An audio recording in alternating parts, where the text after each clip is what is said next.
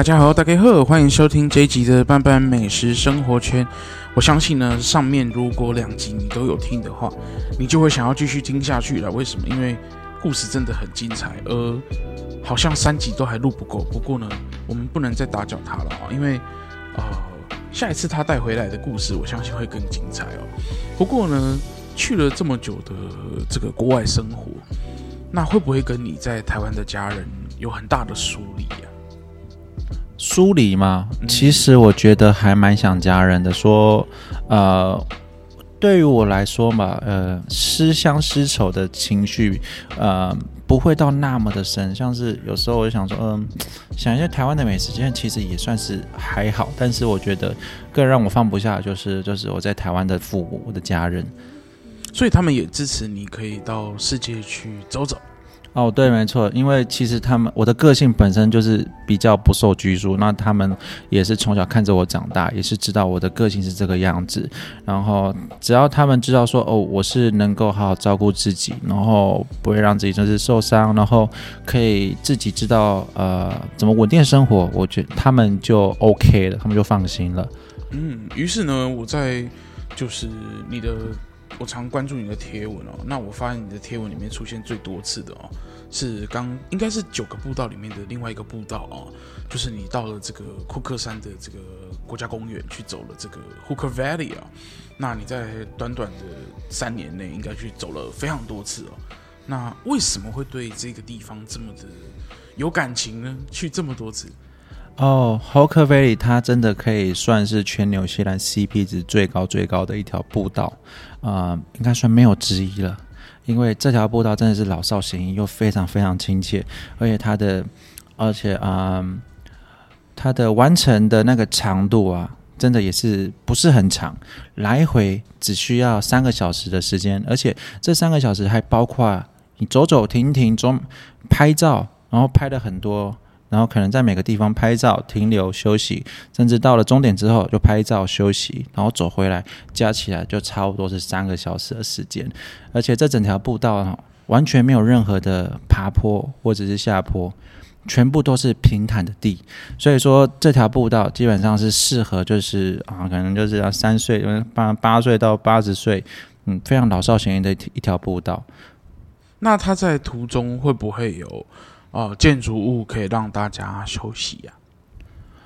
建筑物，嗯，是没有。如果就是你想要休息的话，你可以就是原地站着，不然就是可能找旁边的石头坐着。嗯，哎，就没有说像我们还有台湾还有游客中心，还有卖一些纪念品等等。哦，没有没有没有，这个就是这个两个国家文化差异很大的地方，因为霍克菲利这条。这条步道本身，它就是呃库克山国家公园里面的其中一条。那 Valley 就是山谷的意思，然后它就是从那个库克山国家公园的入口进去之后呢，就开始就是在四面的高山的嗯的峡谷的步道里面走，然后长长的一条。然后直到终点，就是看到一座 Hooker Lake，就是一座冰湖。那冰湖从从你的终点看去，冰湖再往外面看一点，然后就是会看到一座主峰，那就是库克山主峰。然后海拔超多三千七百多米，比台湾的玉山还要再矮一点，但是也是非常雄伟的一个一座山。所以说那个画面就是整个 Hooker Lake 终点也是最漂亮的一个部分。嗯，那。这个地方对你来说有没有什么样？怎么讲？你每次去的感受是很不一样的吗？哦，对，没错。因为我相信景色应该大同小异了哈。是，是大同小异，没错。但是因为我最喜欢的时候去的时候，就还是冬天的时候啊，呃，因为冬天的话，真的。走到哪都是雪景。我想说，我们走的都是那个在那个峡谷的一个步道，然后四面环绕的全部都是山。那夏天的时候，哎，就是山；那冬天的时候，全部都是雪山。甚至我们所走的步道啊，平地的地方也都是会有积雪。所以那整个那整个画面，就是在让你置身在整个雪的国度里面。所以真的是我每次去都觉得很漂亮。虽然我去了差不多六次还七次了，但是每次看到那个景，都还像是第一次一样，很多就是被我带去，就是新朋友被我带去，他们都会疑问说啊，你不是来很多次了？然后可是我就说，但还是很漂亮啊！我甚至都还是每次看到都还是会很惊叹哦，好漂亮，怎么可以那么漂亮？就是比他们还要兴奋。嗯，那这个地方它呃，这么这么让你觉得棒的地方，除了它的环境很优美，当然也跟你每次呃带去或者是你一个人去的这个同伴是不一样的。那你通常会因为如果说有人啊，你邀了朋友一起去，或者是朋友希望你可以带着他一起去，你通常会用什么样的方式去呃跟他们做事前规划吗？还是说你是这种自由放飞的这个观念呢？哦。基本上我就是后者说的，嗯，我每次安排一趟旅游，不管是我一个人出去旅游，或者是我揪团出去旅游，基本上哈，我的行程规划都是非常放飞的，有时候也会不按牌理出牌，只是大部大方向是拟定的，就是我我们今天的方向就是往这边走，然后呢，可能会穿插一些行程，那我想到。突然想到要去哪边，我就会去哪边。嗯、所以说，啊，如果要跟着我一起旅游的朋友，就可能就是要把自己的心放开一点。有时候我可能就会会把行程放得满满的，啊，而有时候呢，就突然就是在一个地方，就是直接在那边耍废，耍个半天这个样子。嗯，算是有点佛系旅游，非常佛系，有一点不按牌理出牌。然后看到什么东西，突然哎，超漂亮的，在这里待两个小时。然后很饿了，吃个饭，吃一个小时，就是没有太多的细部规划。哎，细部规划啊，讲白一点，就是我懒得去想那么多。嗯，于是，在每一次的这个旅行的过程之中，对你的影响应该都不少。因为我想，呃，一个人在异国之间的这个环境里面，跟在这个人生地都很熟的台湾，我想在。呃，每一次出去的这个感受都不会相同哦。那呃，对你来说，会不会觉得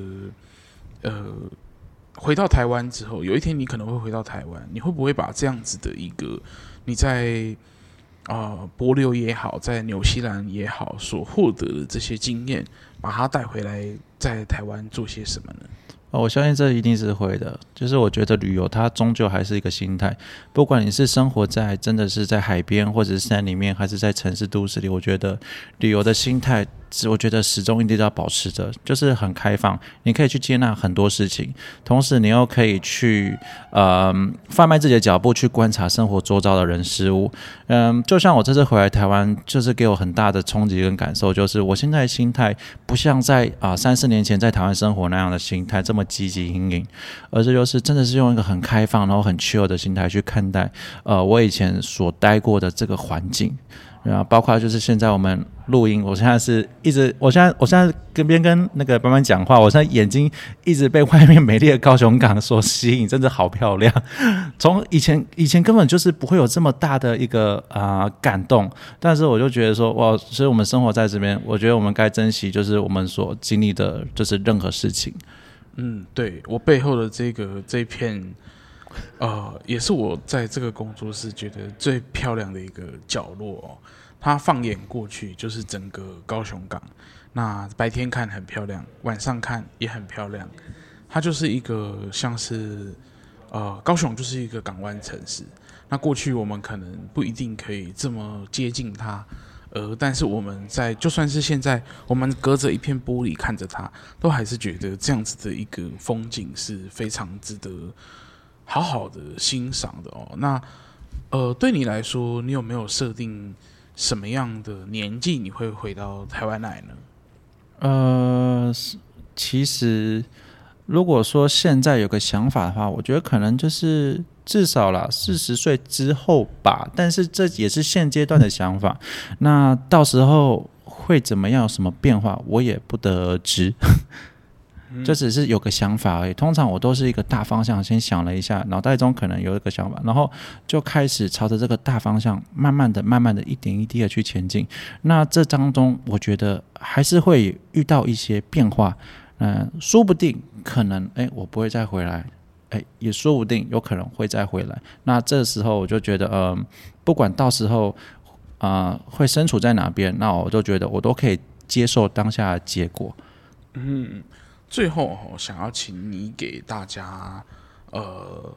如果他也想要去纽西兰走走的话，呃，你会不会对他在？因为我相信天气，然后整个环境啊，哦、呃，文化啦、交通啊，都有很大的不同。如果身为一个过来人，呃，如果是一个想要去纽西兰生活、短暂生活，或者是也想要去打工度假的朋友，呃，可不可以请你给他们一些呃，算是有点新手交战守则这样的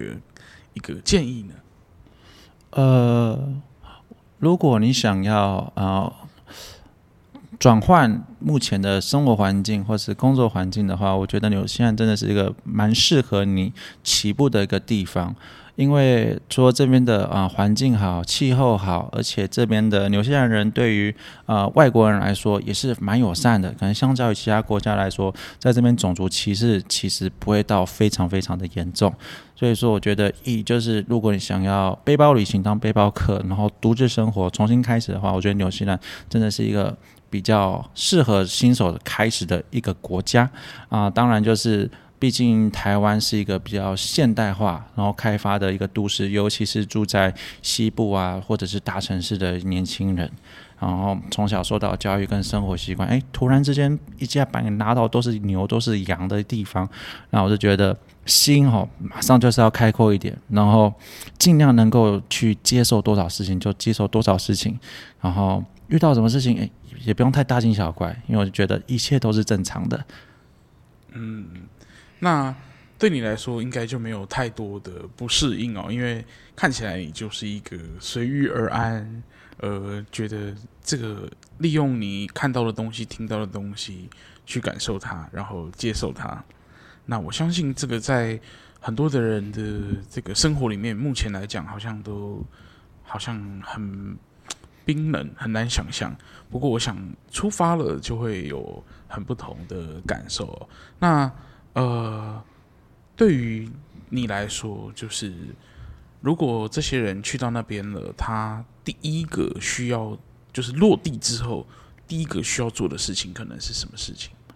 第一个落地哦，先找到一个住宿的地方吧。嗯，我觉得背包客栈是一个非常好的一个啊、选择的地方，住宿的地方。我觉得，因为有的人可能一落地可能就是哦晚上，或者是我觉得啊、呃、最十一住行娱乐最现实层面嘛，生存啊、呃、就是马斯洛的那个需求理论里面哈，吃跟住还是最重要的。所以你落地之后呢，一定要先找一个吃，就是可以就是落脚的地方。等到就是你就是安顿好行李都弄好之后，你再开始就是啊去叫做下一阶段。然后通常背包客刚刚入境的时候，我们通常都是说要办所谓的三大号，第一个就手机门号，然后第二个就是银行账号，第三个就是所谓的税号。有了这三个，你就可以开始找工作了，找一个正式的合法的工作。嗯。于是就可以开始在这里的一个生活了哈，因为我相信，对很多的人的人生之中，到国外去工作总是一个很大的一个理想跟抱负，但是要付出行动，好像非常的困难哦。不晓得未来在呃你的这个社群平台上，会不会也一步一步的跟大家来做一些这样的一个资讯的交流呢？哦，没问题，嗯，这个我会慢慢的就是分享越来越多，甚至就是会开始就是剪一些啊、呃、这边的呃旅游的影片，嗯，因为我想，我想很多的，就是资讯的网站通常都在教你什么多多，怎么讲？都是有那种 A B C D E，你只要 step by step 这样子做，这样子做，这样子做，怎么样？就是一个很很懒人包的一个形式啊、好像你应该要照着这个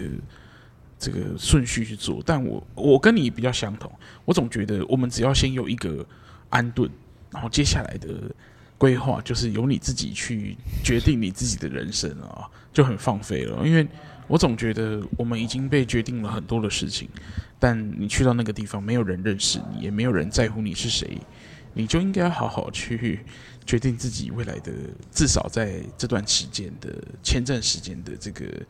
啊、生活。那你也可以选择你自己比较喜欢的工作，你也可以选择放假的时候去哦，做你自己比较想要做的事情啊。那也很高兴这一次呃跑跑来到白白美食生活圈，跟大家呃聊了这么多的这个故事哦。那我发现他其实是一个很啰嗦的人，为什么呢？你如果有去追踪他的话，你会发现他每一篇文写的都是乐乐等的啦，很少有这个短文章哦。不过我相信这就是他在生活之中所哦遇到的事情，把它内化之后才。写出来的哦，那我不敢说说什么肺腑人心啊，不过呃是非常呃真实而且深刻的一个体验、哦。那最后想要请你来跟大家说说，呃，你是怎么样透过旅行的过程之中，有这么多的这些这项这这些的感触是来自于？你旅行过程中所遇到的事情吗？还是遇到的人事物，或者是说，呃，突然梦醒了，然后决定去做很多的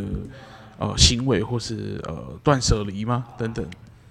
呃，这个其实也不是什么突如其来，就是可能灵光乍乍现呢。就是说，呃，我也是有一点就是直觉型的人，就可能觉得说有种感觉啊，我就去做。对啊，然后再来，我觉得比较重要的是吼，还是回归到你当下要做的每一件事情。如果你把你当下要做的每一件事情，啊、这其实也不是什么啊陈腔滥调，比如说就是。你现在就是说哦，晚餐吃什么，然后怎么煮，然后去哪边买，这是这种东西啊、生活的一些小细节，然后把它过好。然后今天起床第一件事情刷牙洗脸，你在这里每件事情就是去活在那个当下。那基本上你走一步算一步，那一步一步的到最后，我觉得直觉啊都会有一个想法，都会把你引领到下一步该怎么走。嗯、这这是我的个人的一个生活经验，其实嗯，也不能代表就是所有人都要照着我这个方向去做，就是分享我的生活经验是这样来的。所以我这个人其实也是比较懒惰，然后去规划，就是未来要怎样，然后嗯，要要去哪里呀，然后有什么计划、长远的规划，我这个基本上是比较没有在做这样规划的，所以还是回归到当下，然后用心过好你现在的每个生活，然后做的每一件事。我觉得自然而然呢，那可能下一个舞台出场机会，然后就会到来。好哦，我听了都觉得 好像在跟我说一样。好哦，我很希望大家，因为我总觉得过完年是一个新的年的开始哦，那大家也会开始设定很多自己今年想要做的事情。那我想过好生活也是一件很不错的目标哦。那今天很感谢这个跑跑来到班班美食生活圈。那如果我们要关注你的这个动态呢？因为你未来就又要飞回去纽西兰了哦。那要就是关注你的话，要到哪里去找你比较好呢？呃，我自己个人有那个 Facebook 粉专，还有 Instagram IG，然后偶尔可能还会剪一些影片放在 YouTube 上面啊，只要搜寻方跑跑，基本上就可以找到我了。好哦，那今天就感谢跑跑来到我们节目。那如果你喜欢这一集的节目，还有未来的节目，欢迎记得要订阅、按赞，然后分享给你所有的朋友。如果你是使用 Apple Podcast 的话，欢迎你给班班五颗星哦。那如果你有想要敲碗，我在防什么样的人，也可以留言给我。那这一期的节目我们就到这里喽，谢谢跑跑来拜拜美食生活圈，谢谢，谢谢，拜拜，谢谢，拜拜。